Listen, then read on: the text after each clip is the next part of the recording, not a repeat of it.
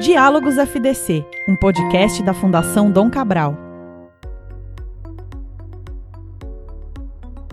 Olá para você que me escuta agora, seja bem-vindo e bem-vindo a mais um Diálogos Fundação Dom Cabral. Eu sou Tomás Castilho. Hoje eu tenho o prazer de conversar aqui com a Miriam Koga, que é cofundadora da startup Dupla. Tudo bom com você, Miriam? Tudo bem, Tomás? Obrigada aí pelo convite. Muito feliz de estar conversando com você. Eu que agradeço a sua disponibilidade, assim, muito legal poder falar contigo. Eu queria, queria que você falasse um pouco inicialmente como é que, qual que é o trabalho da dupla, como é que ela uhum. surgiu, enfim, é, como é que tem sido esse trabalho de vocês. Legal. É, contando do como ela surgiu, né? É, eu, sendo uma mulher sempre envolvida aí na área de exatos, no meu histórico aí, desde a época que eu estava no colégio, eu participei de muitas Olimpíadas Científicas de Exatas, sempre vi a baixa participação de mulheres. Na faculdade também, que eu fui estudar Engenharia de Materiais lá fora, nos Estados Unidos, é, a gente via também um pouco menos aí a presença feminina. E depois, quando eu comecei a trabalhar numa outra startup chamada Traction, também a mesma dor de, de conseguir encontrar essas mulheres já tinha também essa vontade de empreender, resolvi sair da startup em que eu estava para tentar resolver esse problema. Que a gente vê hoje que existem mulheres no mercado, muitas delas descontentes, então, por mais que seja pouco em relação à quantidade total de homens, elas estão por aí e aí a gente tenta abrir a oportunidade para elas de se desenvolverem mais na carreira e também de tentar conectar essas outras mulheres que estão tentando entrar no mercado né, que estão se formando agora da, da faculdade ou fazendo cursos e tentar mudar esse cenário aí no longo prazo. Queria que você comentasse, então, com base nessa, nessa missão que a dupla tem e que eu acho extremamente importante, visto que também já estou acostumado dentro desse ambiente a de fato ver uma predominância masculina, em, principalmente em, em posições de liderança, em posições de tomada de decisão, isso é histórico, né, no Brasil e no mundo. É, eu queria saber, na sua opinião, né, qual que é a sua visão de como as organizações podem mudar esse status quo e abrir mais espaço para o talento feminino no futuro, né? É, o que, estaria impedindo hoje essas organizações de, de fato, proverem essas oportunidades para os talentos femininos que estão por aí? Tá tendo um movimento aí crescente de empresas que estão abrindo vagas afirmativas para mulheres, né? E isso é bem bacana que elas estão dando mais atenção para esse tema, só que ainda não é isso que vai resolver a falta de mulheres. Eu acho que para ajudar realmente, ela precisa, além de abrir essas vagas para mulheres, abrir vagas para mulheres júnior, que aí sim você está inserindo mais mulheres. Elas começando agora no nível júnior, na né, primeira oportunidade de emprego, daqui dois, três anos elas vão estar em nível pleno, mais um tempo elas vão estar lá no nível sênior, e aí, aí chegando nesse nível mais avançado, elas vão servir de inspiração para mais e mais mulheres. Então, o que eu vejo, o que eu sinto, que as empresas que querem realmente ajudar têm que abrir essas vagas mais júniores.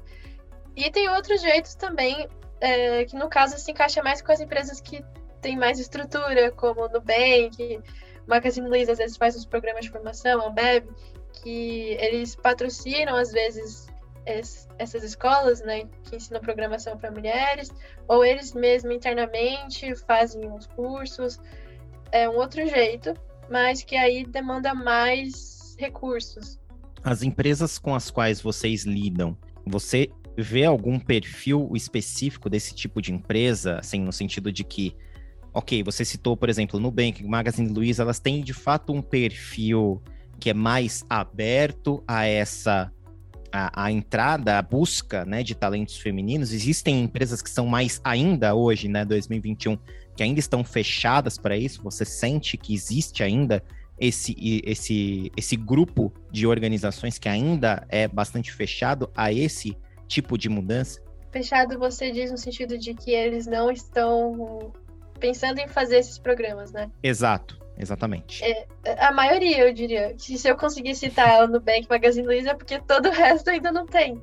Assim, eu acredito ainda que essas organizações maiores talvez seja uma questão de tempo mesmo até elas tomarem mais iniciativa, porque na, nas redes sociais, no LinkedIn, cada dia mais você vê as pessoas comentando disso. Cadê a diversidade aí na, na equipe de tecnologia ou entre os diretores?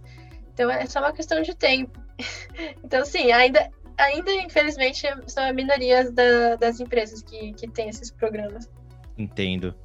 Bom, eu vejo que assim, vocês estão resolvendo hoje um problema em uma etapa específica, né, que é a busca por uma, um emprego, uma busca por uma posição dentro de uma organização, é, por parte de mulheres que têm talento, que têm formação e que muitas vezes existem elementos que as impedem de chegar a estas ocupações. E vocês estão facilitando esse alcance entre talento e organização. Mas ainda a gente tem um, um, grande problema que é a escassez da própria formação da mulher profissional em tecnologia. Eu não sei, eu não acompanhei mais depois de alguns anos, mas assim, eu lembro de que anos atrás ainda você tinha uma disparidade muito grande entre engenheiros homens e engenheiras mulheres, pessoas que estavam nas, nas formações, nas faculdades, nas escolas que de fato ensinavam tecnologia, ensinam tecnologia. Como é que você vê um trabalho como o que, a, que, que a sua organização faz, de certa maneira, influenciando uma mudança de cenário né, nessa etapa de formação acadêmica? Você acha que o trabalho que você está fazendo hoje, de alguma maneira, ele é retroativo, ele faz com que algo aconteça lá atrás na formação que facilite essa, essa equidade de gênero nessa, nesse setor de tecnologia? Acredito que sim, justamente porque a gente ligando as mulheres a oportunidades de emprego é um passo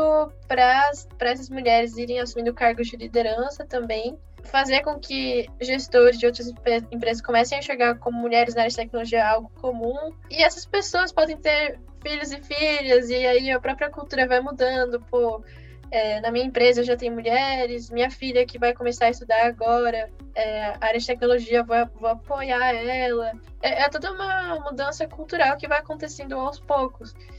E uma coisa que a gente tem na dupla também, tem criado, é uma comunidade. Então, as mulheres mais sêniores que estão em contato com a gente, a gente pede para elas mentorarem mulheres que estão tentando se inserir também, para que haja essa troca. Outro ponto aí que eu queria comentar é, você, você disse que tem poucas mulheres aí que se formam, ainda assim, concordo que a minoria da, dos alunos em tecnologia, mas a gente vê muitas mulheres fazendo cursos hoje em dia de programação, não da faculdade, mas esses cursos online ou cursos intensivos que duram aí seis meses a um ano, tem bastante mulher fazendo hoje em dia. Eu acho que a tendência é ir mudando mesmo esse cenário.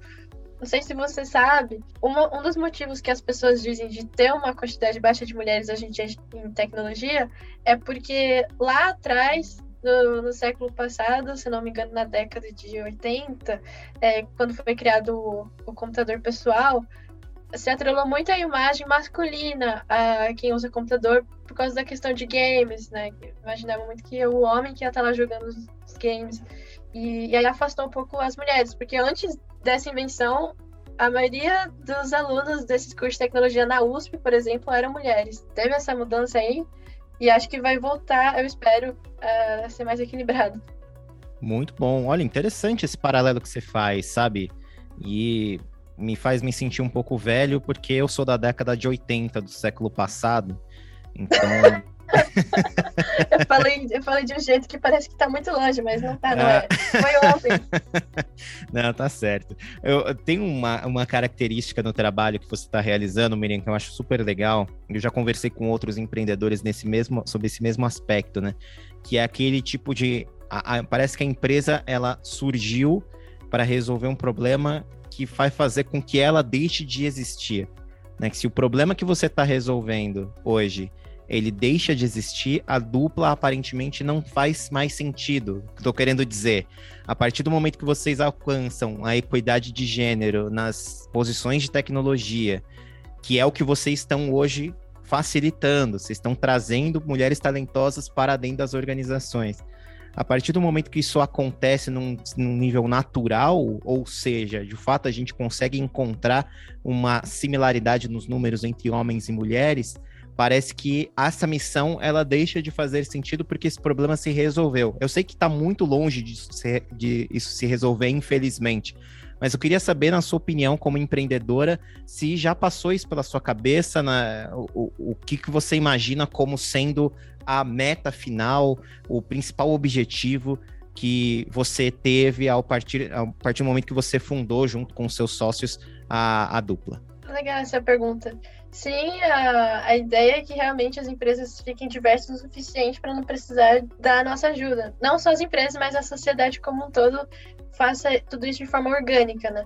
Já passou pela minha cabeça, mas não me preocupa agora, porque a gente está tão atrás disso acontecer que tem realmente muito chão pela frente e na utopia daqui não sei quantos anos quando a gente tiver alcançado essa equidade, a dupla tem ainda outros caminhos aí para auxiliar as empresas, seja ajudando na questão de employer, employer branding, eu acho que pô, a empresa tem uma cultura boa. Às vezes a empresa contrata um monte de gente diversa, mas não tem uma cultura legal. Uhum. A gente pode avançar para outros países que com certeza ainda vão ter muitos países bem atrasados em relação a isso. É realmente tem, tem muito trabalho envolvido. E startup, que a startup vai pivotando. Aí de fato existe essa característica realmente muito interessante. Miriam, muito legal a conversa contigo. Antes da gente finalizar aqui a nossa gravação, nós sempre pedimos para os nossos convidados e convidadas é, deixarem aqui as suas recomendações de conteúdo, seja livro, filme, série, qualquer outro conteúdo que você acha interessante dividir. Esse espaço aqui é seu. Eu, uma pessoa que está bem ocupada atualmente com a dupla, não estou tendo tanto, tanto tempo de ver série. Mas eh, de livros, eu gosto de recomendar o Lado Difícil das Situações Difíceis, que é um livro bem cara de empreendedor, conta a história de várias dificuldades e incentiva você a não desistir. Tem também um livro chamado Faça Acontecer, que é da Sheryl Sandberg, que trabalhou aí no Facebook e ela sendo mulher ela conta aí da, de como foi para ela estar em ambientes que ela era a única mulher e como que ela sempre foi se posicionando para chegar lá no topo também é, é bacana uma leitura não só para mulheres mas para homens também entenderem a, a importância que pode ser ter uma equipe diversa tem gente que não sabe mas equipes com diversidade tendem a ser mais rentáveis tendem a ser mais atrativas para essas gerações mais recentes que estão entrando no mercado de trabalho e muitas outras pesquisas aí ao redor do tema. Eu estou assistindo uma série com uma namorada que se chama Silicon Valley e, e conta bem essas vibes aí de, de, empreendedorismo, claro que de um jeito totalmente caricato, uhum. muitas vezes não tem a ver com a realidade, mas eu acho engraçado. Fantástico. Gente, eu conversei hoje com a Miriam Koga, que é cofundadora da startup Dupla. É, Miriam, queria muito te agradecer pelo seu tempo, pela conversa que eu tive aqui contigo, esse breve podcast aqui contigo. É, e te parabenizar pelo trabalho. Você é um exemplo do talento do empreendedor brasileiro. Então, sim, fica aqui meu abraço e muito obrigado mais uma vez. Muito obrigada, Tomás. Tô contente aí. Valeu. e é isso aí, pessoal. A gente se ouve no próximo episódio. Um grande abraço e até lá.